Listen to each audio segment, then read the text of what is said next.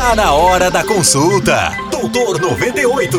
É a 98 FM cuidando da sua saúde. Triângulo da Morte. E aí, bom dia.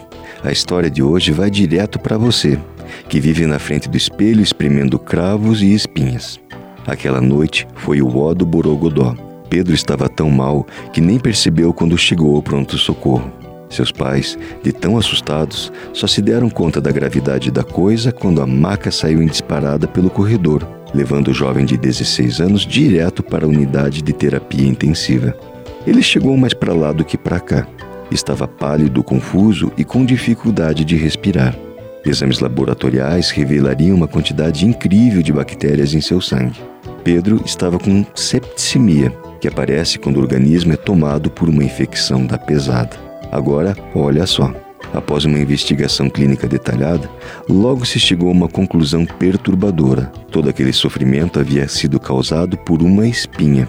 Isso mesmo. Ao espremer uma espinha na região do nariz, Pedro inocentemente inoculou em seu corpo o veneno que quase lhe causaria a morte. Existe em nosso rosto uma região perigosa, chamada pela neurologia de Triângulo da Morte. Nessa região, compreendida entre a boca e o nariz, existem vasos sanguíneos que desembocam diretamente na base do cérebro, driblando as principais barreiras de defesa do nosso corpo.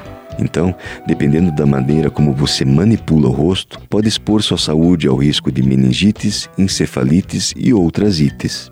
Então, resista o quanto puder a essa vontade maluca de ficar cutucando cravos e espinhas. Como eu sei que você vai cair na tentação de qualquer jeito, pelo menos lave com bastante água e sabão, tanto o rosto quanto as mãos. A mesma história vale para os pelos no interior do nariz, que nunca devem ser arrancados, apenas aparados.